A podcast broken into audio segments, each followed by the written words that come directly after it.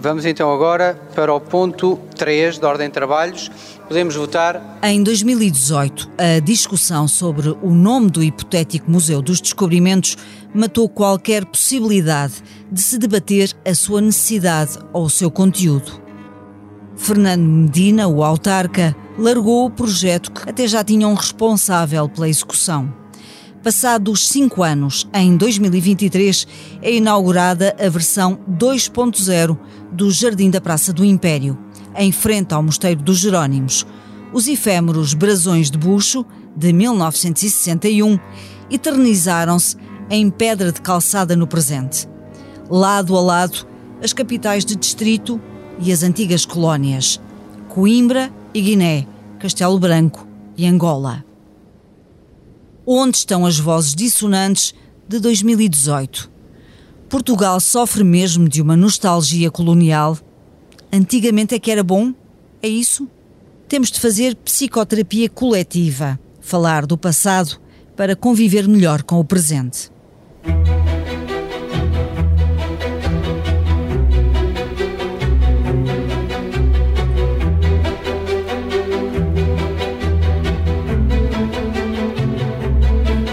Este é o terceiro episódio de Pretérito Imperfeito, um podcast sobre os descobrimentos à luz do século XXI e eu sou a jornalista da SIC, Amélia Moura Ramos.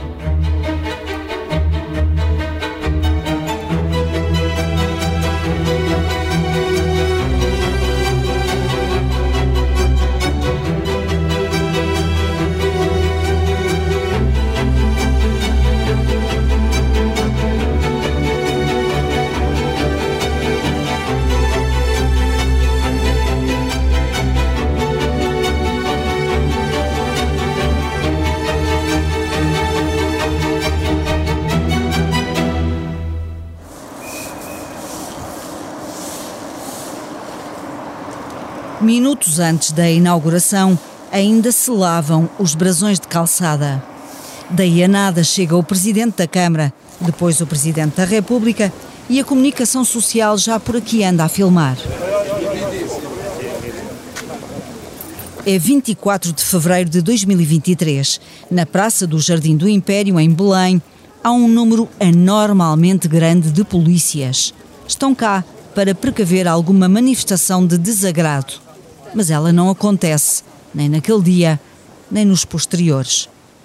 Eis que chega Carlos Moedas, presidente da Câmara Municipal de Lisboa.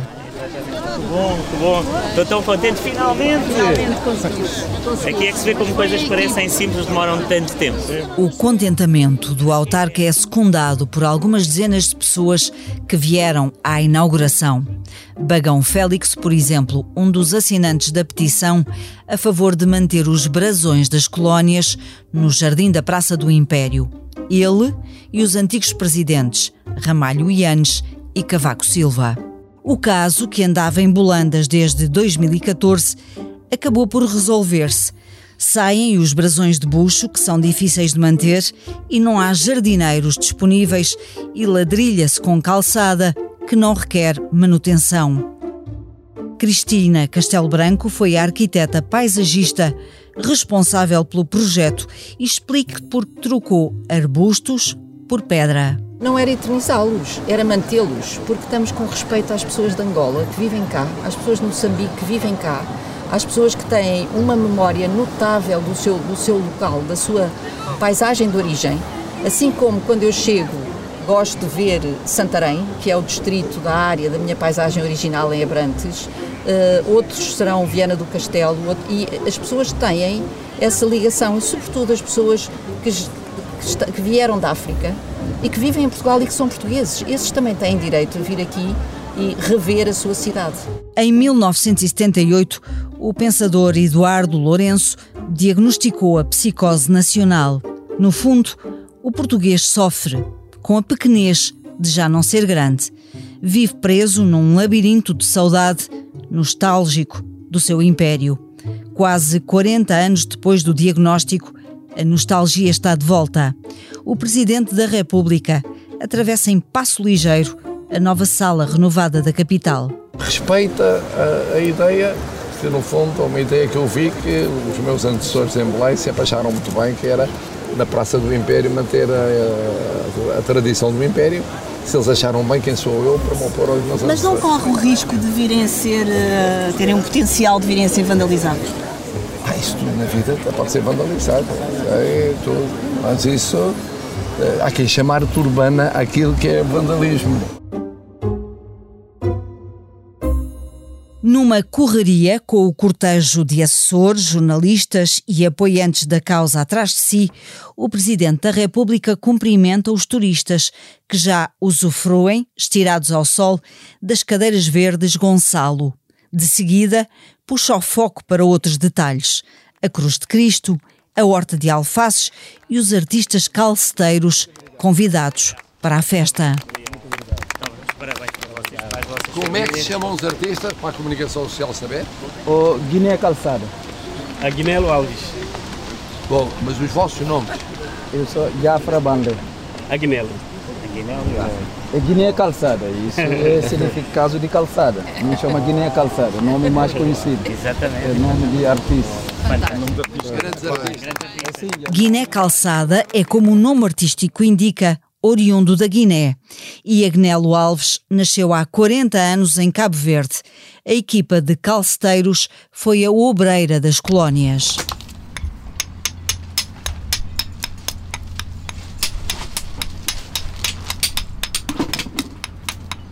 É preciso partir muita pedra para fazer desenhos a partir do calcário. Agnelo Alves trabalha sempre de cócoras.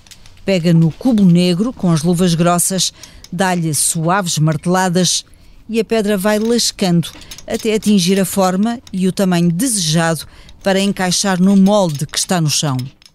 O calceteiro está a fazer as ramagens do brasão de Setúbal.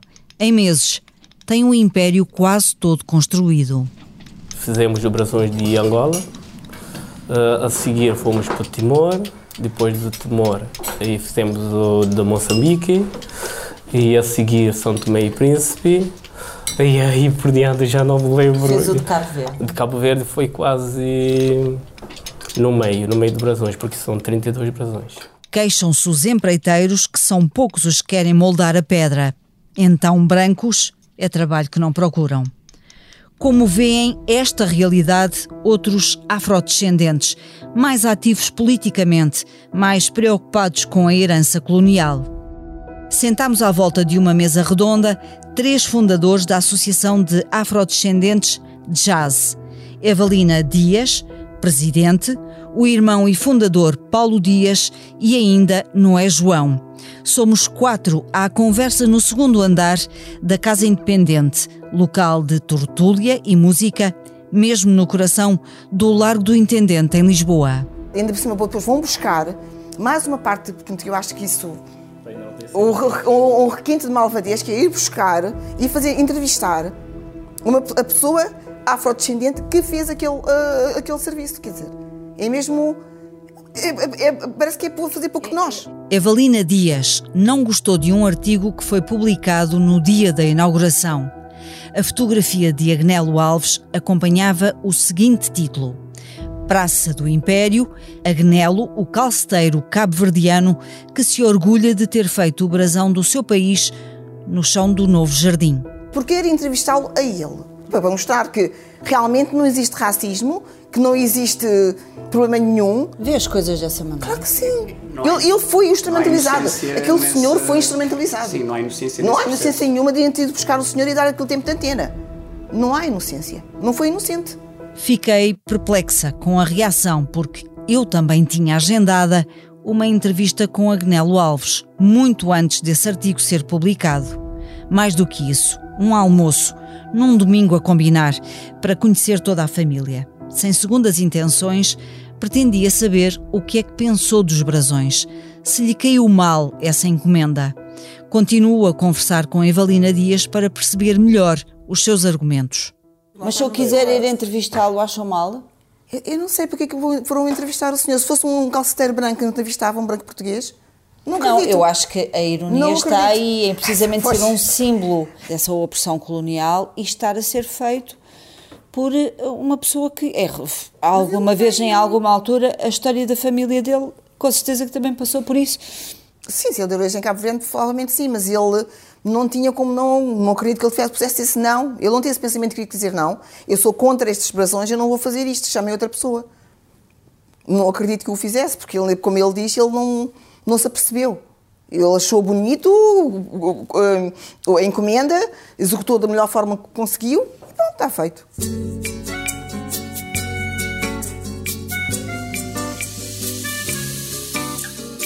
Uns dias depois, estava a caminho da Quinta da Princesa, no Seixal, bairro social, abatido a tiros de rajada nas notícias, onde só cabem rixas, disparos, assaltos e altercações.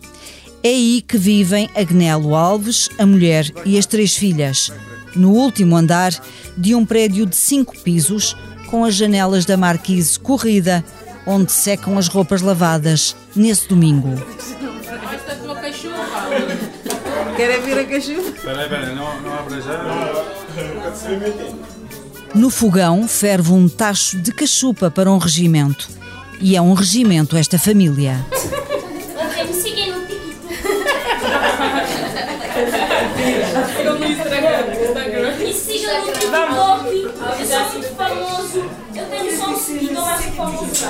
Agnelo Alves é um de 12 filhos.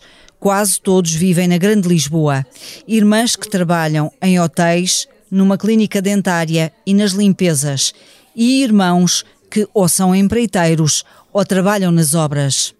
À volta de uma mesa para 13 pessoas, acotovelam-se os adultos, que as crianças almoçam na mesa de apoio frente ao televisor. Abre a porta, Sandro. Agnelo Alves explica que a sua prioridade é ter a dispensa cheia. Eu não conheço muito a história, uh, sei umas partes ou outra, não conheço bem a história, mas passado é passado, eu não sei o que é que, o que, é que tiraram de lá, o que é que levaram. Uh, por mim, a geração, a coisa que aconteceu há 400, 500 anos, 600 anos, essa geração já foi, eu não sei por onde que eles estão a viver agora. Por isso, para mim, é ficar como está, que nós damos muito bem com toda a nacionalidade e está tudo está tudo bem. Querem viver o dia a dia? É Quer viver o dia a dia. Para mim, eu estou a viver aqui há 17 anos, estou a viver bem, graças a Deus. Estou a lidar muito bem com isso. É difícil desenvolver o tema da escravatura, o passado colonial. Não se entende que mordaça é maior, se é das câmaras e microfones ou a branquitude da convidada, que nesta família pode ser um entrave a dizer o que lhe vai na alma não trazem para a mesa histórias de opressão, como faz Evalina Dias. A presidente da Associação de Afrodescendentes é portuguesa, mas a família é de origem guineense. Minha mãe nasceu enquanto colona na Guiné-Bissau, portanto, ela viveu a maior parte da vida dela como alguém que não tinha, não tinha, não tinha autonomia para fazer o que quisesse. Ela, por exemplo, de, de, de ir de Bissau para férias para algum sítio, precisava de uma autorização especial do governador, senão não podia ir e se não voltasse na altura em que, em que tinha, tinha, dito que ia voltar, era chamada à esquadra para explicar porque é que não tinha voltado, por isso é penalizado. Ainda está muito presente, não é? É muito presente, é mas é uma, outra, é uma outra história que nós sabemos que existe, mas que não é contada à restante população portuguesa. E achamos que é importante contar isso. Vocês são portugueses, não é? De alguma forma conseguem sentir orgulho no movimento de expansão? Em algum momento do movimento de expansão vocês conseguem sentir que foi um passo importante para, para o que somos hoje, para o desenvolvimento da humanidade, sem pensar no, no lado negro? Eu não consigo dissociar as duas coisas. Não, não, não, não, porque também não nos deixa, a própria sociedade não nos deixa, não é? Quando a própria sociedade olha para nós como eternos imigrantes, que não fazemos parte da sociedade portuguesa, não é? para a sociedade portuguesa não existem negros, negros portugueses, nós não podemos porque não podemos sentir o orgulho porque não faz essa, essa, essa diferenciação está, é-nos imposta todos os dias. Não é? Nós somos postos constantemente de fora, mesmo que a gente queira. E sentimos parte da sociedade portuguesa, e eu sinto-me portuguesa, mas ninguém olha para mim como portuguesa. Tem sempre questionado de onde é que eu sou. Portanto, é sempre a primeira pergunta que É a pergunta acontece. que faz, é de onde é que tu és? Quando o que é que isso sou... quer dizer, Sim. de onde é que tu és? É de onde é que tu és? Não sou daqui. Não sou, não sou daqui, portanto, se não sou daqui, de onde é que eu sou? Não é? Essa é que é a pergunta. E eu, quando eu digo eu sou portuguesa, sim, mas de onde? Há uma segunda pergunta. Mas de onde? Há a segunda pergunta, mas de onde? Sim. Diz, ah, quer saber as minhas origens? Pronto, eu digo as minhas origens. Aí sim, ah, sim, está bem. Além de ressentidos, os três representantes da Jazz estão desapontados. Aguardam há cinco anos que se concretize o Memorial à Escravatura no Campo das Cebolas, em Lisboa. Já existe projeto evocativo, uma plantação simbólica de 540 pés de cana-de-açúcar, a cultura do trabalho escravo por excelência. Mas o memorial do artista angolano Kiluanji Kiaenda com a inauguração prevista para 2023, não avançou um milímetro do papel. Enquanto isso, fizeram-se os brasões na calçada. Lisboa, neste momento, que é uma cidade moderna, multicultural, como se costuma dizer, está aqui, que que é acolhedora, tem que se falar também dessa, dessa memória, não é? Eu acho que Lisboa pode assumir o seu, o seu, o seu passado com de cabeça erguida não é? Portanto, já foi no passado, sim senhor, ficou lá atrás, mas esse passado tem impacto uh, concreto na vida das pessoas africanas e afrodescendentes que estão cá. Como? Eu acho. Como? Como é que isso se traduz hoje? Ou seja, como é que o nosso passado uh, negreiro, de, traf, de traficantes de, de, de, pessoas africanas, de populações inteiras, se traduz hoje na, na discriminação racial? De que forma é que isso acontece? Então, porque para, nós a, eh, eh, a, construção do racismo, e o racismo científico e a inferiorização das pessoas negras, a, a colagem da pessoa, de uma pessoa negra, escrava, escrava negra, começou nessa altura, na altura da escravatura, não é? Em que foi, teve que ser justificado o porquê tratar seres humanos tirados de um continente para o outro, porquê tratá-los como gado, não é? desumanizados, teve que ser justificado. Então arranjaram-se justificações científicas e outras para para, para dar asa e continuar a, a, continuar a fazer esse, esse processo. Contactámos o Gabinete de Comunicação da Câmara Municipal de Lisboa para saber as razões do atraso do memorial. Dizem-nos que há de ser feito, até porque está inscrito no orçamento participativo da cidade. Nós agora vamos atravessar a Praça do Comércio e queria uh, sair daqui imaginando sempre que a heterogeneidade de pessoas que tenho à minha frente, com diferentes uh, questões, com diferentes interesses para se juntarem a nós. Nos últimos anos tem havido mais vontade para abordar o passado esclavagista português. Uma vez por mês, o Museu da Cidade organiza o roteiro Lugares Invisíveis da Escravatura pedimos para acompanhar o passeio com o encontro marcado no Terreiro do Passo, num domingo de abril de 2023. Temos como data simbólica dessa primeira chegada uh, 8 de agosto de 1444. Ficou simbolicamente como sendo o primeiro Uh, uh, o primeiro carregamento de pessoas escravizadas vindas da costa da Guiné para o reino temos um grupo de 25 pessoas, nenhum aparenta ser afrodescendente. A maioria é definitivamente turista, de meia idade e uns poucos jovens. Ana Margarida Campos, a antropóloga do Museu da Cidade, vai guiar-nos ao longo de um percurso de 2 km a uma viagem de regresso a 400 anos de escravatura institucionalizada. O mapa da escravatura de Lisboa é percorrido às apalpadelas. Já não há símbolos físicos. Os que havia foram destruídos no terremoto de 1755.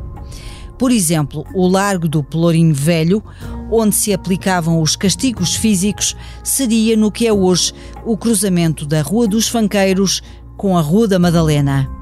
Para termos uma ideia dos números, em 1551, para uma população de 100 mil habitantes, sabe-se, temos o, o dado de que 10% desta população eram escravizados.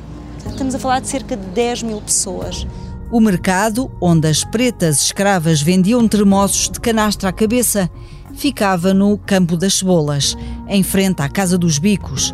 E o primeiro teto que os cativos tinham depois de deixarem os porões bafientos, era a casa dos escravos, mais ou menos onde está hoje o Café Martinho da Arcada, na Praça do Comércio. Eram batizadas nos portos uh, de origem, em África, e depois, quando chegavam a, a Lisboa, eram novamente batizadas. A meio do percurso, percebo que são brasileiros os turistas que pagaram para conhecer os locais invisíveis da escravatura. Isabela Tamazo formou-se em antropologia na Universidade de Brasília. Vai escutando pelos auriculares enquanto fotografa os locais e o grupo. Como é que era a sua história na escola? É, na minha época era muito parecida com a história que se conta aqui hoje ainda. Sim. Ah, mas ainda há resistência no Brasil sobre sobre falar de descobrimento. Alguns entendem que a gente não deve mais usar o termo descobrimento. E aí o termo invasão é, é o termo que Invasão é o termo que agora é usado? O que, que sim, que setores mais progressistas do Brasil entendem que a gente tem que falar de invasão do território e não de descobrimento. E acho, tem alguns que acham que é achamento. Aí, aí fica uma, uma, uma, conversa, um diálogo entre descobrimento, achamento e invasão. E para si é o que? Achamento, descobrimento, invasão, encontro? Invasão. Invasão eu acho que é um termo bom, mas é uma categoria que é mais amplo. E como é que falam? Falam invasão dos portugueses? Falam invasão do território, invasão dos portugueses. É um movimento de de, de rever as narrativas historiográficas e, e trazer essas outras camadas que fazia referência no começo do nosso percurso. Eu acho que é colocar essas camadas em diálogo, colocar as narrativas em diálogo. Talvez seja um momento um pouco tensionado, mais tensionado agora, mas imagino que daqui... O que é que acha que está mais tensionado, mais em tensão? Por conta dessa disputa de narrativas que setores mais conservadores que existem e setores progressistas precisam fazer uma. Mas porquê que isso não era uma questão há 20 anos ou não era tão evidente e é hoje? É, a, minha, a minha hipótese é de que os movimentos sociais negros e indígenas é, tiveram condições por diversos outros motivos, inclusive as redes sociais, de se fortalecerem. Eles já existiam, mas eles se fortaleceram, eles ganharam visibilidade, eles, faz, eles têm a sua própria pauta, eles não precisam mais de mediadores e eles são muito grandes. Ganharam força, não é? Ganharam força e o Brasil é mais de 50% de população negra. Isso é muita coisa. Isso é muita coisa. É metade, é cento e tantos milhões de pessoas negras, todas descendentes de povos escravizados. É muita coisa. A invasão dos portugueses aos olhos dos brasileiros. O descobrimento do Brasil na perspectiva nacional Seriam hoje possíveis as comemorações dos 500 anos do achamento das terras de Vera Cruz, como foram em 2000?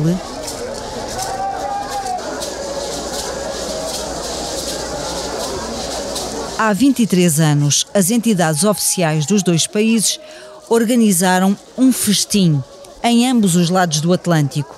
De Belém, partiu uma regata que recriou aquela viagem histórica.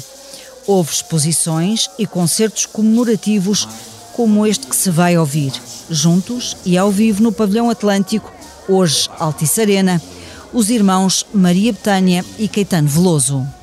Minhas senhoras e meus senhores, convosco, Maria Betânia e Caetano Veloso.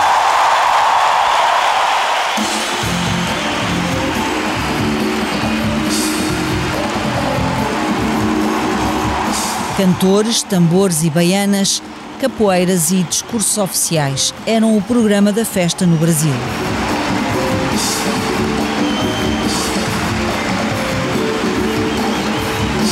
Na celebração em Porto Seguro, não faltaram o presidente Jorge Sampaio e o antecessor Mário Soares. Reparem como os chefes de Estado falavam do descobrimento do Brasil na altura. Sou orgulhosos apesar de todas as dificuldades e vicissitudes, orgulhosos desta grande gesta que foi eh, chegar aqui há 500 anos e ajudar a começar a Brasil. Há um entendimento perfeito entre os dois povos. E os índios, os índios, nós temos por eles um apreço enorme, como temos pelos africanos. Fernando Henrique Cardoso era então o presidente do Brasil. Também ele estava rejubilante naquele 22 de abril que marcava o início do milénio o fato de termos sido colonizados pelos portugueses não nos faz outra coisa senão dizer, mas que grande povo que foi capaz de chegar aqui e lançar a semente de uma nova e outra civilização. Palavras que hoje dificilmente passariam no crivo das redes sociais e dos colunistas. A festa foi rija, mas já na altura houve contra-comemorações, manifestações de descontentamento pela política brasileira de demarcação das terras indígenas e contra a celebração do encontro de culturas. A Conferência da Resistência Indígena, Negra e Popular juntou centenas de descendentes indígenas na estrada que liga Santa Cruz a Porto Seguro, no Brasil, onde decorria a cerimónia oficial. Houve confrontos entre polícia e manifestantes, como a correspondente da SIC, Ivani Flora, relatava no calor do momento. Apenas um quilômetro adiante, são barrados com violência pela polícia de choque. Começa o tumulto.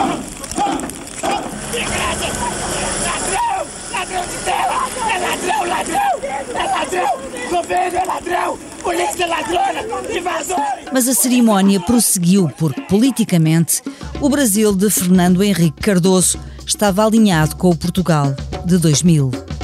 Desconfio que o futuro não trará mais comemorações. De regresso à rota lisboeta da escravatura, meto conversa com outra brasileira. Viviane Rodrigues Araújo vive em Portugal com marido e filha. Ele tem ascendência africana e ela é ruiva, de olhos verdes.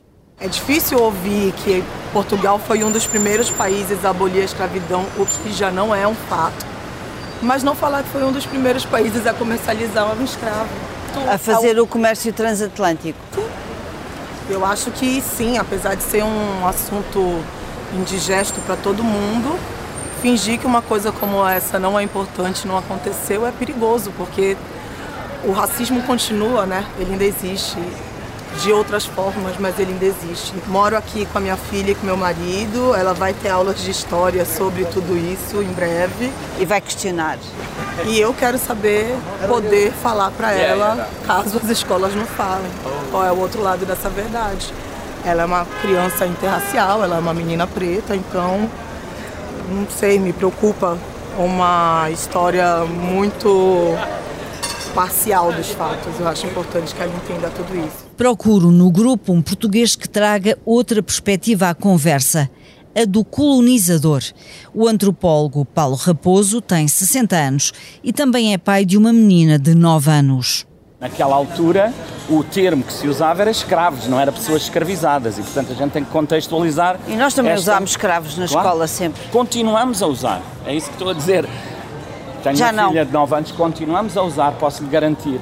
Uh, ainda hoje, uh, ainda há dois dias atrás, recebi uma mensagem da professora da escola a dizer: Lamento muito, mas no livro de estudo do meio uh, da quarta classe, do quarto ano, aparece uma figura para colorir que é um porão de escravos. Um porão de escravos de um barco negreiro para as pessoas colorirem, para os miúdos Colo- colorirem. Colorir com que intenção? Criar um ambiente, fazer, enfim, aperfeiçoar a ideia de, de pintura, de desenho, etc. E criar ali um. Pronto, é uma forma de aprendizagem do que aquilo, do que aquilo foi. O que aconteceu é que uma miúda negra do, do- da turma disse: Mas colorir como uma cena tão triste como esta? Como é que é possível? Porque é que eles nos pedem Ou para seja, pintar já houve coisa? ali uma consciência de que as coisas. E é ali que tem que começar. Acaba-se o passeio ao fim de duas horas.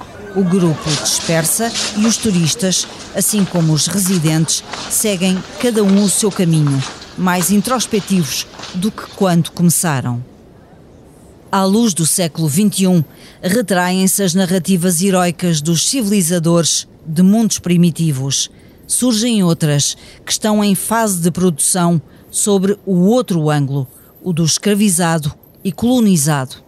É nessa perspectiva que se centra a investigação ao naufrágio de um navio negreiro português do século XVIII. Os destroços, a documentação e a herança do São José Paquete de África estão a ser estudados em três continentes: Europa, África e América. As terras da triangulação da mercadoria que levavam a bordo os escravos.